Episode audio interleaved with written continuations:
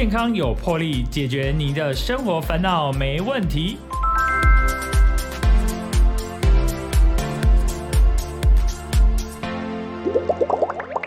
欢迎收听《健康有魄力》，我是主持人破哥。破哥今天非常开心哦，邀请到我们基隆在地的一位非常知名的美女兽医师啊。不管是你有没有结婚，或是你结婚了，可能觉得。生小孩有压力，那不然来养个毛小孩好了。可是毛小孩有毛小孩的问题啊，他也是会生病啊，他也是会有生老病死。那也是更多有时候会想说啊，不然怎么样弃养，或是分手的时候，那那这个宠物要怎么办？所以我们今天啊邀请到我们这个台大智源动物医院的王玉桥。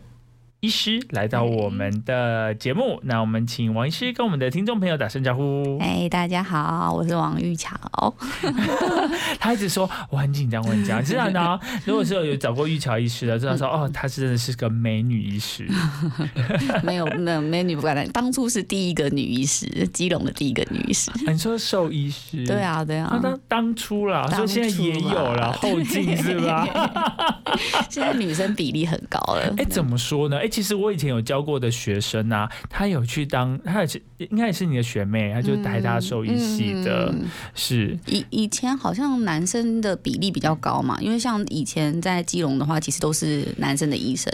然后我知道我是第一个，然后。可是我在我你是第一个考上，就是女生考上兽医系，再是基隆的部分嘛，嗯，也算是吧，应该很少数。是对职业啦，职业是第一个。职业，对，然后再来的话，就是我入入学的时候，其实男女生的比例就是已经是一比一了，然后现在好像更失衡，就是现在都女生比较多一点点。你就兽医系哦？对啊，兽医系怎么会这样子啊？不知道女生可能比较有爱心。你这个这个这个，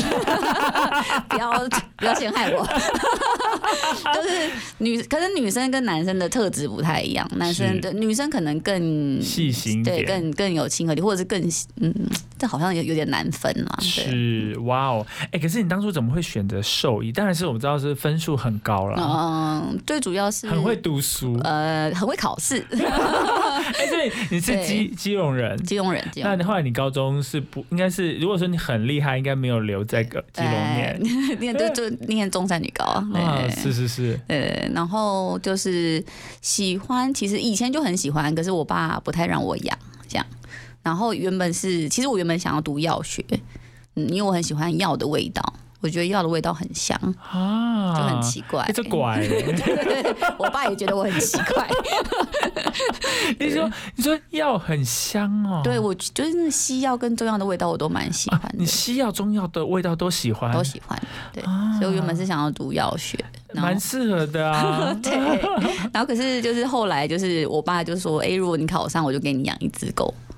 然后就养了之后就觉得哦好喜欢，就我爸从就是就是就是流流浪狗就是小小土狗，就是就捡回来给我，然后我就觉得哦好喜欢哦，然后就是就开始就是开始不停的收养。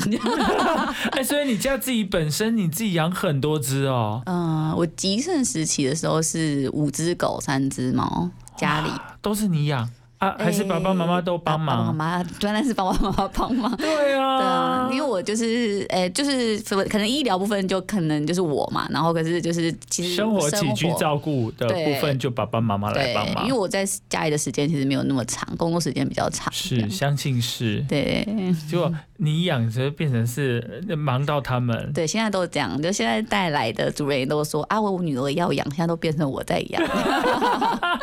哎，其实是这个的问题。对啊，可是可是也有好处，就是其实就是比如说，就在家里的老人家或长辈，其实如果有养动物的话，其实一个是说，哎，有有事情可以忙，然后另外一个是说心灵上有个寄托，然后。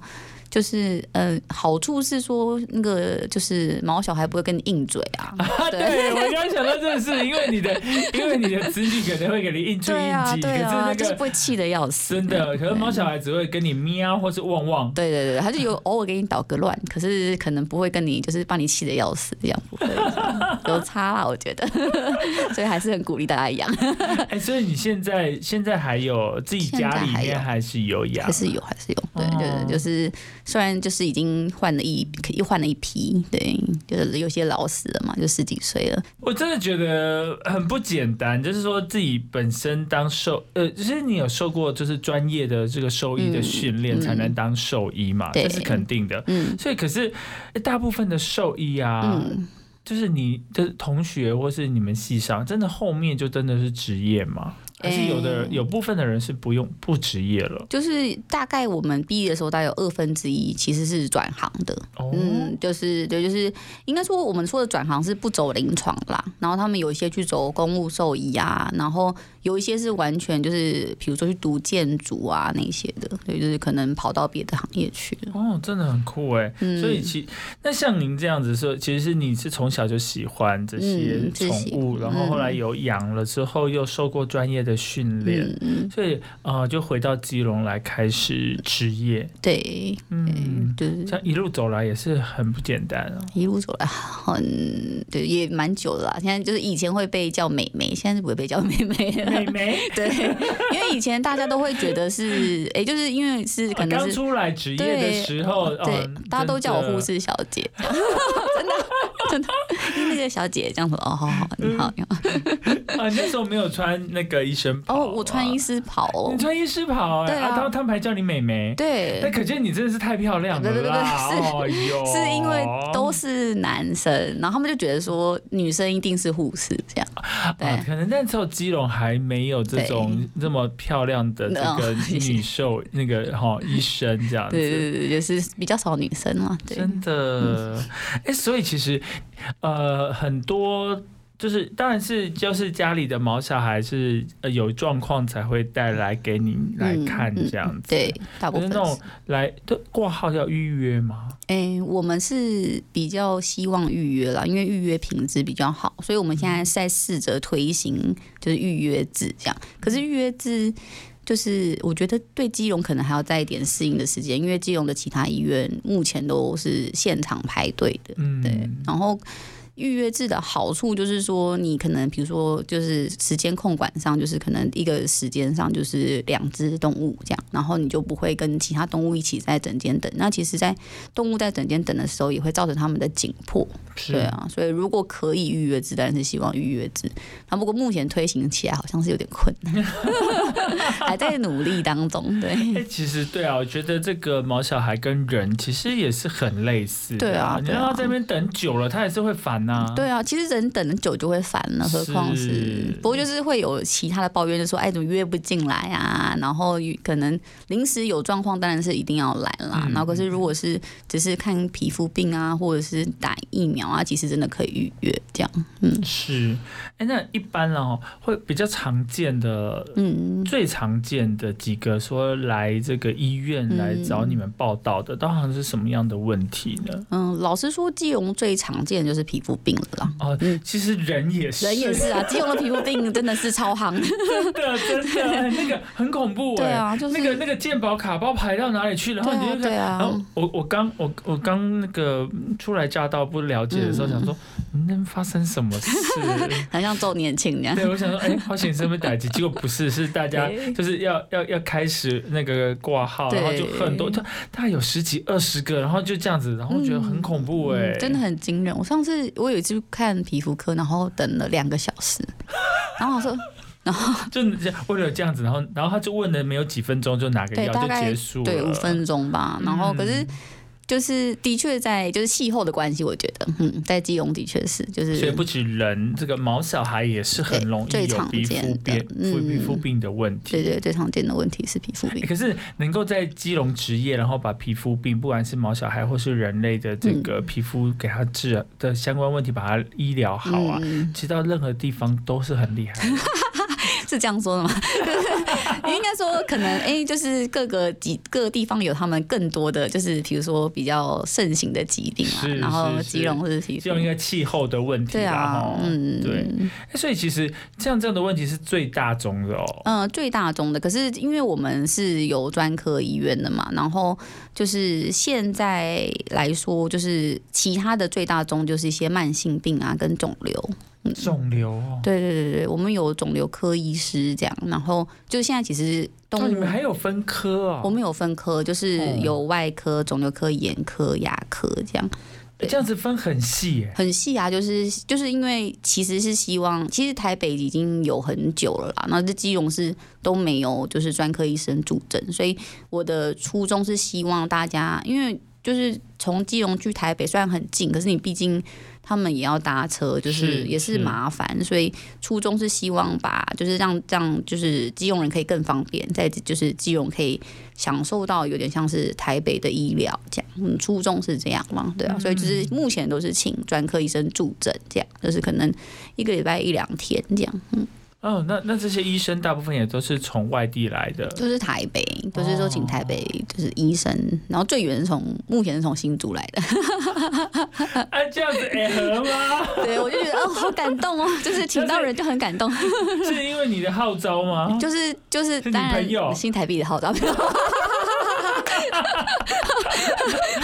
没有啊，是因为就是因为就是就是基隆其实也是人缘太好了啦，就同只好拜托同学或者是拜托学弟啊那些的。刚那一集的有来啊那样。那有有这么好就好了，就是医生也很缺啦，老实说，对，所以变成是他们也分身乏术，对啊，哎、对啊，因为这个、嗯现在这个动物医院真是越开越多，然后这个需求量也很大。嗯，我觉得有变多，然后大家普遍的观念也有越越来越好，这样，嗯，我有看过在台北啊，就是、当然就是要预约，嗯。然后他几点以后呢，就是算是急诊要加费用，对有，这样子的情形。当然在对对基隆可能还不够我我，我们我们我们我们就有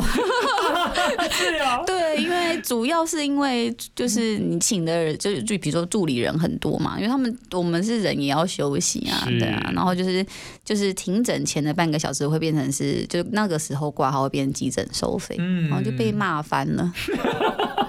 不过我觉得这种观念是要慢慢去培对啊，养的啦。对啊，我觉得会有越来越好啦，对啊，是是有越来越是好。哎、你真的，不然你就不要来啊！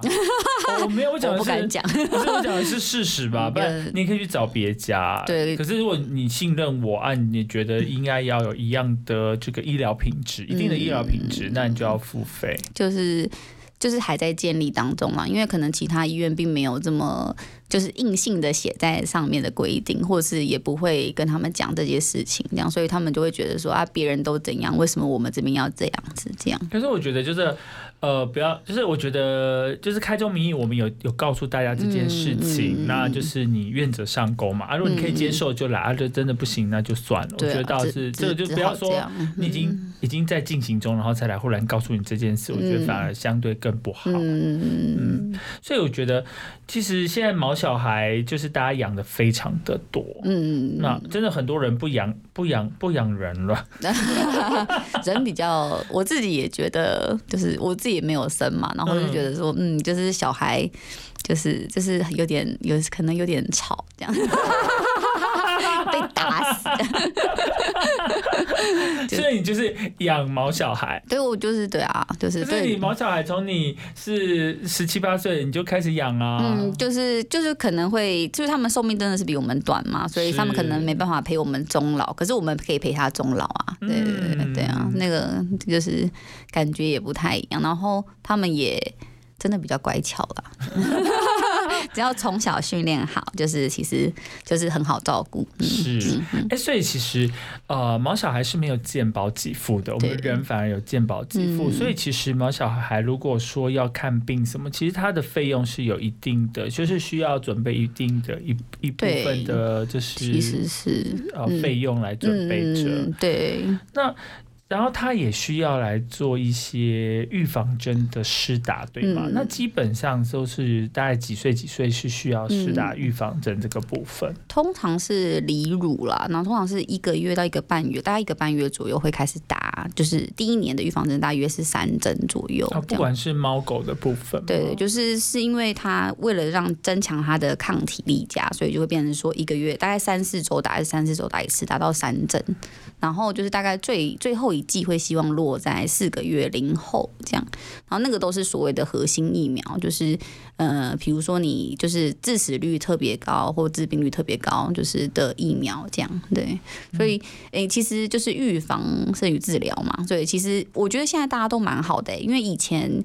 在我刚开始职业的时候，就十几年前的时候，其实那时候还有很多传染病，就是我还会常常遇到像犬小病毒肠炎啊、猫瘟那些问题。现在在我们这边少很少遇到，非常少遇到，就是因为我觉得大家普遍打预防针的意识有了，所以就是这个疾病就会自然的减少，这样。嗯，哎、所以其实就是大家对于说这些毛小孩他的预防针的施打也是有在多加的注意哦，对，其实他们现在自己观念，在我这边的观念都还蛮好的，我觉得还不错。观念有提升了。嗯，还不错，还不错。因为以前他们都会觉得说啊，是骗钱，就是就是一针要 一针要五百七百的是要骗钱。欸因为因因为毛小孩他完全没有健保给付，所以完全都是自费，对吧？。对对对哎、对，所以其实如果说毛小孩有相关的疾病产生，其实那个费用是非常的高哎、其实是，所以我其实哎、其会，实当兽医比较好。嗯哦，老实说，我觉得当牙医比较好。开始互相推，这样就是兽医，我我没办法面对大家的口腔，面对一就是一整天都面对大家的口腔了，不然其实牙医相对来说风险比较低。是，嗯，对，然后因为比较不容易出人命嘛，然后可是其实兽医就是看你啦，就是如果你不在意那个生命的话，那当然就也还好。可是如果你在意的话，其实你每天都是要经历，就是可能有有常常会经历死别啊，或者是你会知道说，哎、可能你明知道这个动物可能还有机会，可是它就是不医疗那些的，对，所以嗯，我觉得兽医就是可能比较像。比较像人医的那个部分是，就是可能你要看看你能不能承受生命的，就是死别这样的。嗯，因为因为刚刚其实那个玉桥医师也有呃提到说，虽然说。他们没有办法陪我们走完一生，嗯。是、可是我们可以陪他从他的出生到这个对，就是来做仙的、嗯。的部分，嗯。因，为他们的寿命在我们人类来说，最长就是十几年。对，也有现在其实越来越多二十几岁的，是啊嗯，我们整间就是诶蛮感人的，就是就是二十几岁的也蛮多的，然后。就是平均寿命其实大幅的提高、哎，我觉得跟大家的就是就是预防的意识跟照顾的意识提升很有关系。嗯哦，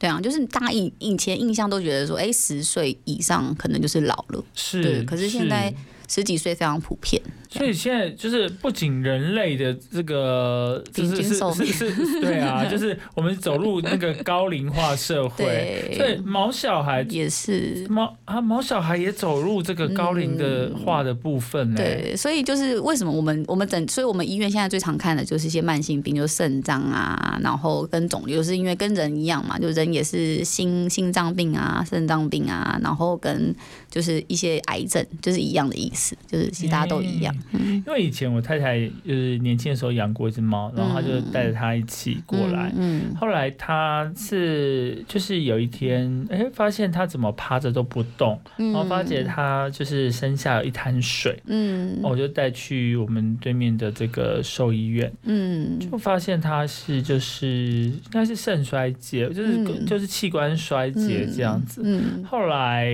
就是有一打针啊什么，它好像有好一些些，可是后来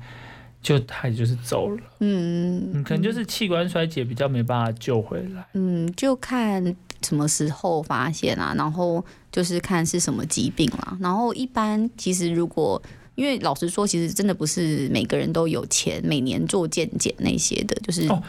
宠物也要做健检也啊，也要，就对，是真是五花八门呢、就是我真的是没有想到，因为就是觉得好人有的，其实现在毛小孩也享有一样的福利。对对对，其实一般也会建议健检，就是可能是做血检，跟人一样，就是你可能会去医疗，就是就是专门做健检的诊所去，比如说一年抽一次血啊，这样，然后。可能年轻的时候不需要那么频繁啊，可是老的时候可能会建议，可能每年都就是血检一下，然后可能扫个超音波，做个尿检，然后 X 光片，这样就是可以发现早看能不能早期发现一些就是慢性病啊，或者是肿瘤这样。对，嗯这，所以基本上也是属于，就是如果做健康检查，是属于这个早期发现、早期治疗。。对。那如果说你有这个能力啦，哈，经济能力许可，其实就是需要帮自己的毛小孩来做这些预防措施，嗯包括从一刚开始，刚刚玉乔医师说的，就是预防针的注射是基本的，对。那可能还有额外的一些，因为因地制宜的一些额外的疫苗预预防疫疫苗也是需嗯要来施打啦。好，比方说最近呃每个学校都在施打这个流流感疫苗了就是跟时时时就是哎、年就是年纪时间都有关系。对，所以其实是宠物也是需要这样子来安排。对那甚至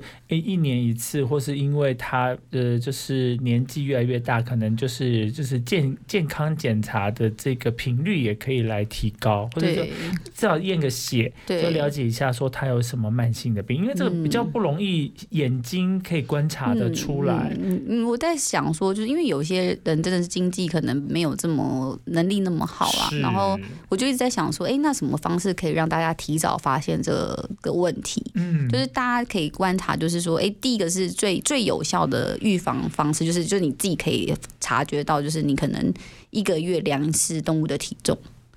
就是、哦体重对，体重其实蛮重要的，是因为你吃他吃不吃，你可能就是你觉得他都吃，那他消瘦了，那他一定有问题嘛？对，所以就是长期监测他的体重是其中一个，然后比如说尿尿啊，有没有突然变多啊，这个都是大家在家里可以自己发现的。就是如果不是，就是可能有，就是可以来做健检的话，可自己在家里，我觉得量体重是蛮重要，嗯，哎、对，量体重啊，就很简单啊。对，因为量体重就是你你抱着它跟不抱着它就知道它体重对，多没错。没错，家里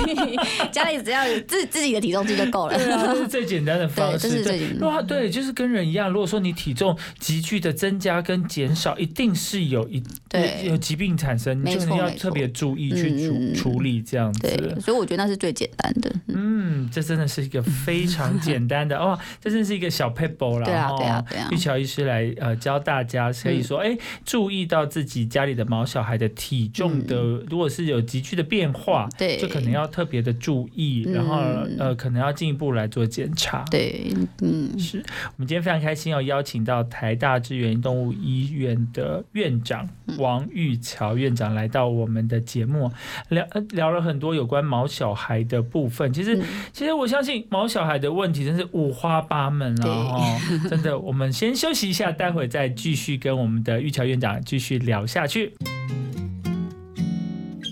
King San Q Q Chillax Radio. 欢迎回来，健康有魄力，我是主持人 PO 哥。PO 哥今天非常开心，邀请到基隆在地的台大志源动物医院王玉桥院长来到我们的节目。哎，当初为什么要加台大这两个字啊？嗯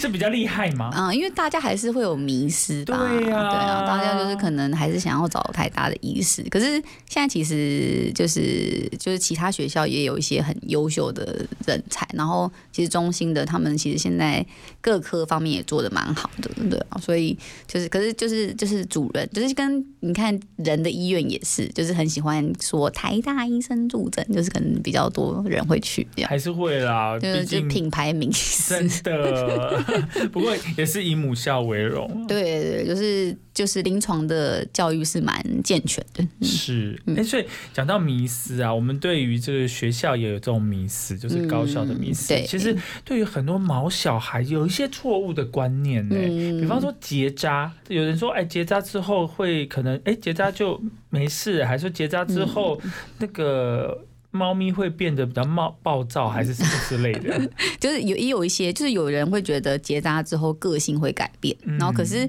其实因为失去男性雄风，这个我不知道为什么，就在整间里面男生特别有共鸣，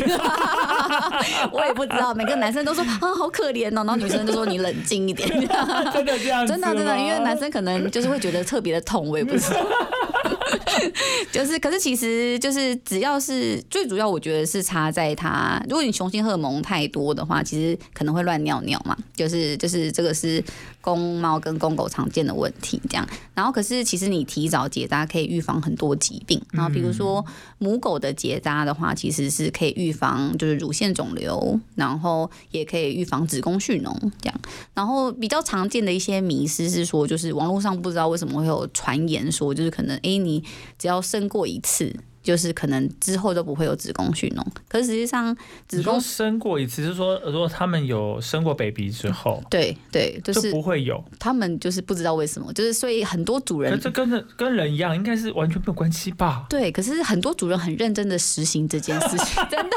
我们都遇到一些十几岁的子宫蓄脓，然后他就说，可是我让他生过一次，为什么他还会子宫蓄脓？然后我想说，嗯，就是满头问号。可是因为被问了太多次了，所以我想说还是厘清一下就是好了，就是还是早点结扎，因为你只要把子宫卵巢都拿掉，你就不可能有子宫蓄脓嘛。是。然后你生过一次，反而是会让它有几率让细菌进去，这样。然后子宫蓄脓其实，嗯，就是另外子宫蓄脓是什么？啊，子宫蓄脓是就是因为我们知道小人类有这个子宫颈癌嗯啊，或者是卵巢癌，对女生的部分，那那个男生可能有射护腺癌。对可是，在这个动物宠宠物界，你说是是类似的吗？嗯，应该说它是比较像是一个感染性的疾病，就是它是嗯，就是就是某次发情的时候，就是可能 A 子宫颈阴道比较松了，然后它可能细菌从那边跑进去，然后细菌在子宫里面。就子宫内膜繁殖，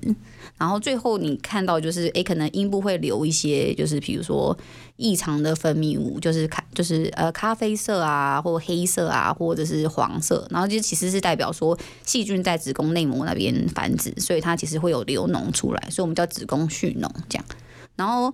我说流出来那个可能是开放式的，那个比较好发现。啊，对，然后可是有封闭式的，就是可能是都封在里面，就是所以最后发现的时候通常都很严重，就是因为细菌会产生毒素什么的，所以会可能会造成肝肾的衰竭这样。是哇，这听起来就有点严重。对啊，所以其实你结扎，而且你子宫蓄脓那时候做的手术，因为他身体状况不好，所以你做手术的费用又特别的高，那不如早点结扎。然后早点结扎的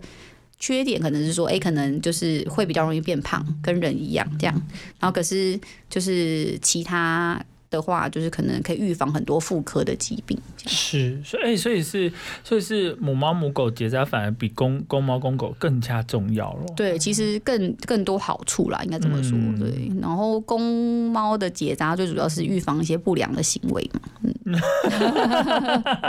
这倒这倒也是啦，对。哎、所以像您呃，像你的这是职业这么多年了哈，嗯那其实你看过形形色的这些猫猫狗狗的部分，嗯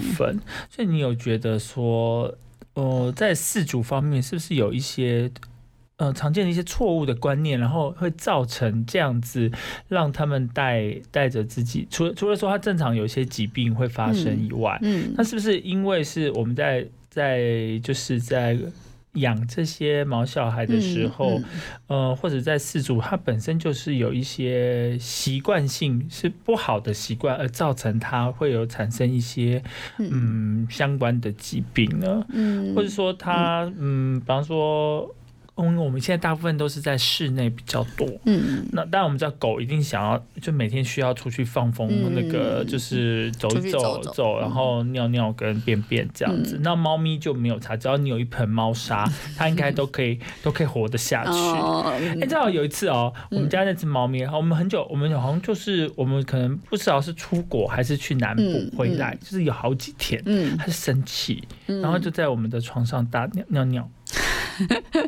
因为其实其实有些就是这个这也是一个就是很有趣的事情，就是有时候它其实不是生气，因为它有时候是因为猫砂盆满了，然后它们很。就是很爱干净，所以当它猫就是跟你的马桶满了，你就不会想要去在马桶再上厕所一样，嗯就是它就会找另外一个地方上厕所。所以很多就是可能很多主人就会觉得说，哎、它是不是乱生气了，所以乱尿尿？可是有时候是因为可能就是哎、真的是满了，所以它没有地方可以上。所以我们一般其实会建议说，就是如果可以的话，就是比如说你一只猫，就是比如 n 就是 n 加一啦。我们说，比如说两只猫就三个猫砂盆，三只猫就四个猫砂盆。啊，对对对，然后因为也蛮多。就如果你有多数猫的话，你就会发现，其实有些猫会互相争地盘，然后有些比较弱势的猫就没有猫砂盆可以上。然后其实现在也会有延伸一些，就是情绪上的问题，就是说因为压力的关系，然后导致膀胱发炎、尿不出来这样。这是猫比较特殊的疾病，这样。哎，像像像那个院长，你在就是你的猫猫狗狗来这边，也是有的会住院吗？对，那像你们也会跟他们就是讲讲话、聊聊天这样子吗？呃，就应一定应该都会吧。我觉得当兽医的应该都会，就是就很像神经病那样，就是会 就是会摸摸在你，就是就还好，不要紧张那类的，就是对都会啦，都会把它。当做小朋友这样子、对，都会。啊，因为就是你就是轻柔的对待他，其实就是稍微稍微比较不紧张一点，然后就是多跟他讲讲话。其实他们他们其实是就是科学是证实他们可以听得懂几个字的，哦对对对对对，所以他们常听的那几个字其实听懂，就然后他们耳朵在转的时候，其实是很认真想要听懂你在说什么。这样哦，是这样子。对啊，。其实是就是很可爱啦，嗯，蛮有趣的。可是像他们像。呃，像跟他们沟通的时候，像呃，就是有一些外显的疾病，我们都知道，像人类也有忧郁症啊，也有这些精神上面的疾病。像动物，像宠物也有这样子的的部分吗？也有，他们现在其实还蛮多，就是呃，像最我刚才讲的那个，就是情绪造成泌尿道的问题，那个是就是最近很常见的，就是我们说疫情。就是疫情的时候，它不是呃，大家不是都关在家里吗？那时候有一波猫都尿不出来，因为就是尿道堵塞，这样，因为尿道发炎这样。然后再来就是疫情过后，就是大家解封了，回去上班，又有一波猫尿不出来。对，就是因为他们觉得他们生活被改变了，因为一个是因为，哎、就是他突然家里都没有人，到突然主人都在家里，嗯，然后过了一两年之后，突然主人又不在家里了，又去上班了，所以对他们来说其实是一个就是压力的来源。他们就是他们很需要规律的生活跟自己的空间，这样对。哦，所以其实他们也会因为疫情有造成他们的一些作息上面的改变，然后有一些对他们有造成影响。对，其实是就是其实是就是最最反正就最近前阵子最有最有名就是这件事情，就是大家我们兽医圈也在讨论，就是明显的泌尿道的问题变多了，那是压力性的问题。哦，那后来要怎么改善啊？嗯、其实就是环境的管理，也就是其实多陪他玩，然后就是可能帮他培养就是所谓的仪式感，就是规律的生活这样，然后尽量不要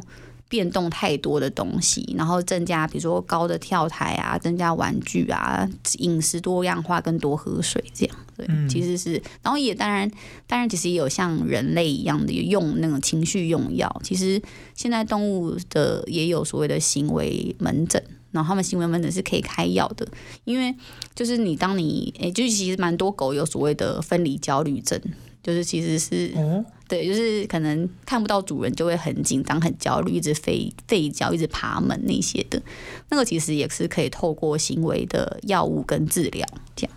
哇！可是像有时候，呃，因为现在疫情解封，大家都疯狂的出游啊，报复性出游，所以如果说出国是不会带毛小孩出国，所以他们就是相对是需要去住到宠物旅馆。对，那他们如果没有看他们主人，他们有时候也会就是像呃医师你讲的部分，就是会有这种分离焦虑的问题。嗯对，就是其实其实是有的，因为他们其实是非常敏感的，就是他们其实跟小朋友其实蛮像的，对，就是他们嗯，就是对于生活的秩序被破坏，然后跟人的分离，其实很敏感的。嗯，哎、像现在啊，就是我们慢慢，我们过了中秋节嘛，就慢慢入秋了，嗯。而且天气也比较凉爽，嗯，是不是？这个季节性啊，是不是有有分让那个就是毛小孩有一些这个什么呃，就是跳蚤啊、疹子的部分跟人类接触，是不是也有相会会哎造成相互性的影响啊？呃，一般来说，季诶、在台湾是一年四季都有跳蚤跟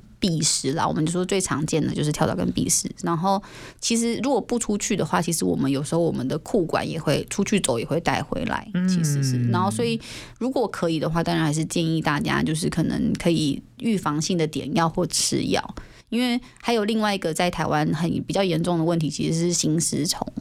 对，心丝虫是蚊子传播的疾病。嗯，对，然后其实你不出门，你家里还是有蚊子嘛，而且你发现冬天也还是有这样，所以如果可以每个月的预防心丝虫的话，其实可以减少很多就是疾病这样。哦，所以就是，嗯，呃，让毛小孩有这个预防性投药吗？那个是吃药还是注射都有呃？一般来说，对，都有都有，就是。狗的话选择可能比较多，就是可能用吃药点的跟打的都有。那猫的话，通常都是用点的，猫几乎没有用吃的，嗯，就是比较少啦。因为猫头药跟它的嗅觉比较敏感，所以它通常就是比较少用投药的方式，一般都用点药的方式。哦，所以这样其实就会减少这个的产生哦。对，就是会减少很多疾病，有省去很多麻烦。我觉得，嗯，对，所以其实我觉得跟人类一样啦，哈，就是很多预，我们既然知道有可能会产生，那如果在经济能力许可的部分，就嗯应该来尽量实施这个预防性的部分，。可能会比较好。对，不会等到说他真的病发了，然后你再来找医生。其实，第一，这样其实说不定你的医疗成本反而更高。嗯，然后你要处理这些病疾病的这个时间啦，或是心力又更更长。嗯，而且有些疾病会造成永久性的伤害，就是它其实会，比如说像心丝虫好了，它就是像意大利面这么粗的东西，然后它就会就是会就是寄居在心脏里面这样，哦。所以就算你把它杀死了，它还是会造成心脏的永久性的变形这样，所以就是所以你如果是可以预防的，就其实预防是比较好啦。然后嗯，然后再加上治疗成本真的更高，治疗成本超级贵，所以而且还现在还不见得有药这样，啊，对。哎，像像这个院长，你你就是看过这么多形形色色的这些毛小孩，不管是狗狗还是猫猫，然后、嗯，像你有没有被咬过的经验？哎、被咬是就是说家你在常便饭啊、我还以为说我没有被咬过，我是金刚不坏之身。是手上其实就有很多疤痕，就是就是，可是这是你。刚开始第一次，你的临床第一次应该是有会被吓到吗？还是不会？还是你在家里就会被，通常就被有被咬过我之前养有养过一只柴犬，然后那只柴犬就是、就是很容易，它们很敏感嘛，很容易被受惊吓，所以就是诶、很非常容易咬人，这样它受到惊吓就咬人，所以。就是我觉得可能这是做，比如说我们医疗助理，或者是我们就是可能这是第一关，就是你一定会被咬或被抓，因为他们害怕的时候就跟人一样嘛，要么就是逃，要么就是攻击，就是这两个这样，所以一定会被咬。诶、就是我没听过哪一个兽医师没被咬。那有需要带特殊的这个防护装备吗？因为是你戴了，就是因为你要手套？对手套够厚，你就没办法做事。对，因为我们都是要可能抽血啊，或者是要做检查啊、然后所以你不可能戴太厚的手套，所以就是我们就是一定是徒手嘛，就顶多戴一个那个薄的健检手套去做事，这样，所以没办法防范被咬这样。所以这是一种一那个职业伤害。没错，就可是就就这这是正常的啦，对，嗯，对，就是这一定的风险啊，所以就是要、嗯就是就是从事兽医或是就是相关的行业，就是要有这个心理准备。对，好险，通常我们我们的整间的助理都是嗯也蛮喜欢的，所以被咬也不会太。就是也不会，就是对我们不是不会对动物生气这样对，因为、可是就是其实那个其实是可以，嗯，怎么讲，从小可以训练的，就是可以让他不要这么害怕出来看医生，就是就是可以经由每一次跟兽医或是来医院良好的经验，让他不要太害怕，因为从小培养那个就是好的经验的话，他们就不会。就是这么这么紧张，嗯，我相信来到这个玉桥院长的那个动物医院的那个毛小孩们，应该都会有比较良好的这个就医的体验啦。嗯那说明他之前去的别的地方的兽医院，说不定经验没有那么好，也不一定。嗯，不知道，因为他因为从小养成的嘛，所以他的从小的经验就是会决定他后来看待来看医生这件事情。嗯，然后再加上院里的动物的味道毕竟比较繁杂，然后各式味道都有，他们本来就够紧张了，这样。嗯对，哇，真的是，其实就是从事兽医这个行业，其实也没有想象中这么简单呢。嗯，就是我觉得最难的其实是跟人沟通，嗯，就是反而是就动物就是毛小孩就是那样嘛，他们其实相我觉得相对来说单纯，只是他们不会讲话，嗯嗯，所以其实我们很多的，就是他们的状况，我们都是要透过主人才能知道这样，所以我觉得难的反而是跟人的沟通这样。所以是问诊的部分，还是要从事主上面来做了解，对吧？对啊，对啊，对啊，所以我觉得，然后就是他会不会遵从，就是你跟他讲怎么做，他们不见得会怎么做嘛，所以就是就是你也不知道医嘱执行的程度，然后有时候你跟他讲说喂药一天两次，他就只是喂一次这样，嗯。他就是说他只能喂一次，所以就是所以我觉得大部分困难的点还是人啦，我觉得，嗯，哎、这倒是真的耶。对啊，对啊，就就是是他有没有真的听，就是医嘱，然后比方说，呃，吃有没有呃按时服药啊，然后是按时擦药对啊这些。他有时候因为可能上班，可是真的是也没有办法，是就是完全是这样子来作业啦，哈。所以这个也是有他的困难度存在。对，我觉得我可以体谅啦，因为有有一个主人跟我讲说，我自己吃药都没有这么准时。对对对，没错没错，你讲的没错，我也觉得，对我觉得就是自己都很难了，何况是动物。可是就是尽量啊，尽量。嗯对啊，因为就是说你养了它，也是对它要一份责任了哈。嗯，不然其实很多都是也有弃养的问题。蛮多的耶，老实说，就是嗯，这个是我觉得这个是台湾的一个很大的问题。对，可是。嗯，就是我就有时候会觉得很无力啊，因为就是没有办法说，就是从源头改善这样。源头就是大家可能就是看近年来可能会看会不会越来越好，就是大家可能想说，哎、我养了一只狗，就是可能会养了一只猫，你就是可能先保好保险，现在也有宠物保险，嗯然后或者是先准备帮他准备一笔钱，是准备要医疗用的，然后或者是你。就知道每只狗会有不同的个性，所以或每只猫都有不同的个性，所以就是而且它的个性很大部分是你养成的，所以就是只要你做好功课，然后有心理准备，我觉得可能会这样，会不会弃养率会比较低一点点？对啊，不然流浪狗太多，然后又生一堆，这样就很很很可怜，我觉得。嗯，对，我觉得主要还是这个饲主的这个观念哈，要要提升。对，就是，可是我觉得有进步，只是。呃，就是还是偏慢，然后就是因为它的那个就是呃丢出去的速度还是远比那个就是结扎啊或者是死亡的速度快，所以还是我觉得数量还是很多。哇！而且他们这些浪浪的这个，如果说有疾病，嗯然后又没有人去协助来处理，嗯其实会造成很大的社会问题耶。嗯，其实是就是。嗯，就是之前不是也有说，就是哎、就是浪浪可能会就是捕食野鸟啊那些的，其实那也是就是因为也没办法，因为他们没有东西可以吃嘛，然后就是变成是说，它会跟原生的野生动物去竞争环境这样，然后生病的问题是说，就是因为它的确，他们平均寿命其实都很不不是那么长，因为毕竟没有人带他们去看医生，是对，然后他们可能是吃一些厨余什么的，那。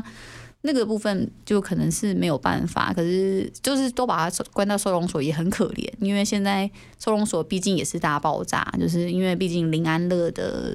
就是政策上路了，所以就是只会越来越多，然后大家弃养去收容所就觉得说，哎、我有认真的哎把它丢到收容所，就是我不是随便把它丢弃，这样就是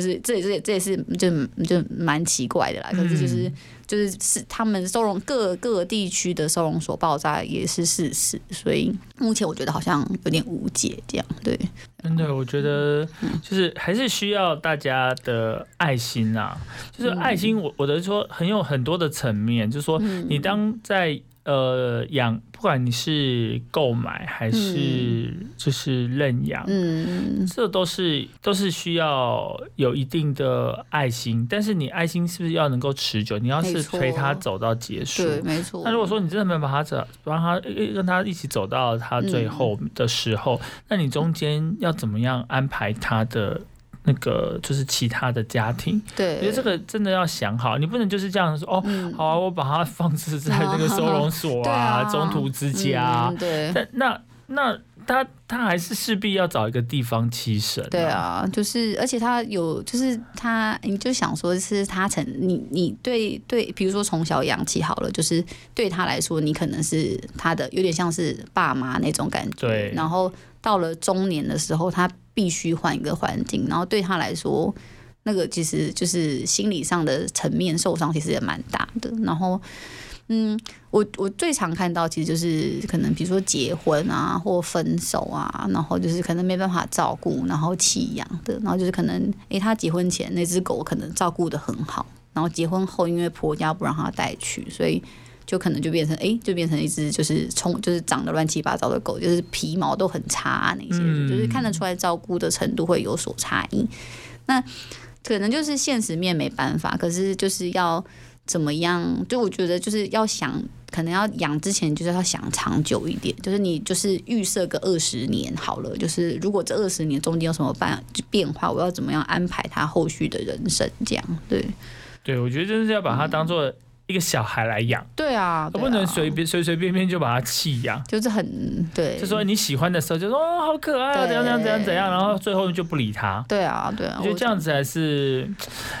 真的是很不好，而且会造成社会上的问题会越来越多。对，就那真的是真的是要靠大家啦，就是可能要靠大家，就是有想清楚之后再去购买或者是领养这样。是，嗯那我们最后啊，就请于小医师讲一下，说，哎，像您的这个医院里面有提供哪些服务？但我们知道一般的就是问诊，就是有一些、呃疾病的部分，那预预防针也是有嘛？对对对还有其他相关的，可以可以提供给大家知道。嗯，就应该说我们的就是我们各科都有嘛，然后就是眼科、牙科，就是肿瘤科，所以一般就是呃，应该说我们就像是一个。我们兽医师就像一个，就是兽医院就像一个检验中心，因为我们嗯。其实所有的配备都有，就是其实大部分的医院可能都这样啦，就是 X 光啊、超音波啊，然后麻醉机啊，然后、哦，所以那些设备其实检验设备都有的，对我们所以其实，在基隆算是很先进的哦，就是应该完比较完备，对对对，我们是就是希望大家不用再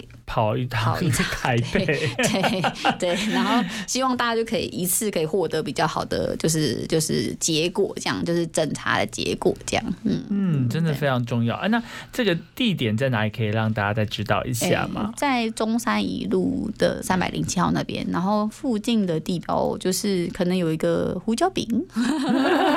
我也不知道附近有什么地标、哎，就在游轮的对面啦啊，对对其实对，但是希望大家其实呃，当然没有问题，也不需要来找这个，当然个当然哦。对。那可是就是说，哎，真的有需要，而且比方说你经济上面比较能力，那有一些预防针啊，还有一些健康检查，嗯其实就是定期要来做。对啊，我我觉得可以就近啦，就是就是我我没有说哎、一定要来我这边打，因为我嗯觉得就是你只要就，因为就就是其实兽医院很多嘛，你就是只要养好良好的习惯，就是你有定期在预防，然后在哪边预防都可以，这样对对啊，只要是有两。呃，就建建立一个良好的习惯啊，预防习惯，然后让你的毛小孩可以过得更健康。对啊，像现在就是大家都很就是平均寿命都很延长嘛，所以就是就是靠大家的意识的提高，这样嗯希望说，呃，人类过得健康，自己的毛小孩是过得健康，然后大家就可以一起就是开开心心的一起过日子。对，有有有品质的生活这样，对，是我们今天非常感谢这个玉桥院长来到我们的节目，谢谢谢谢谢。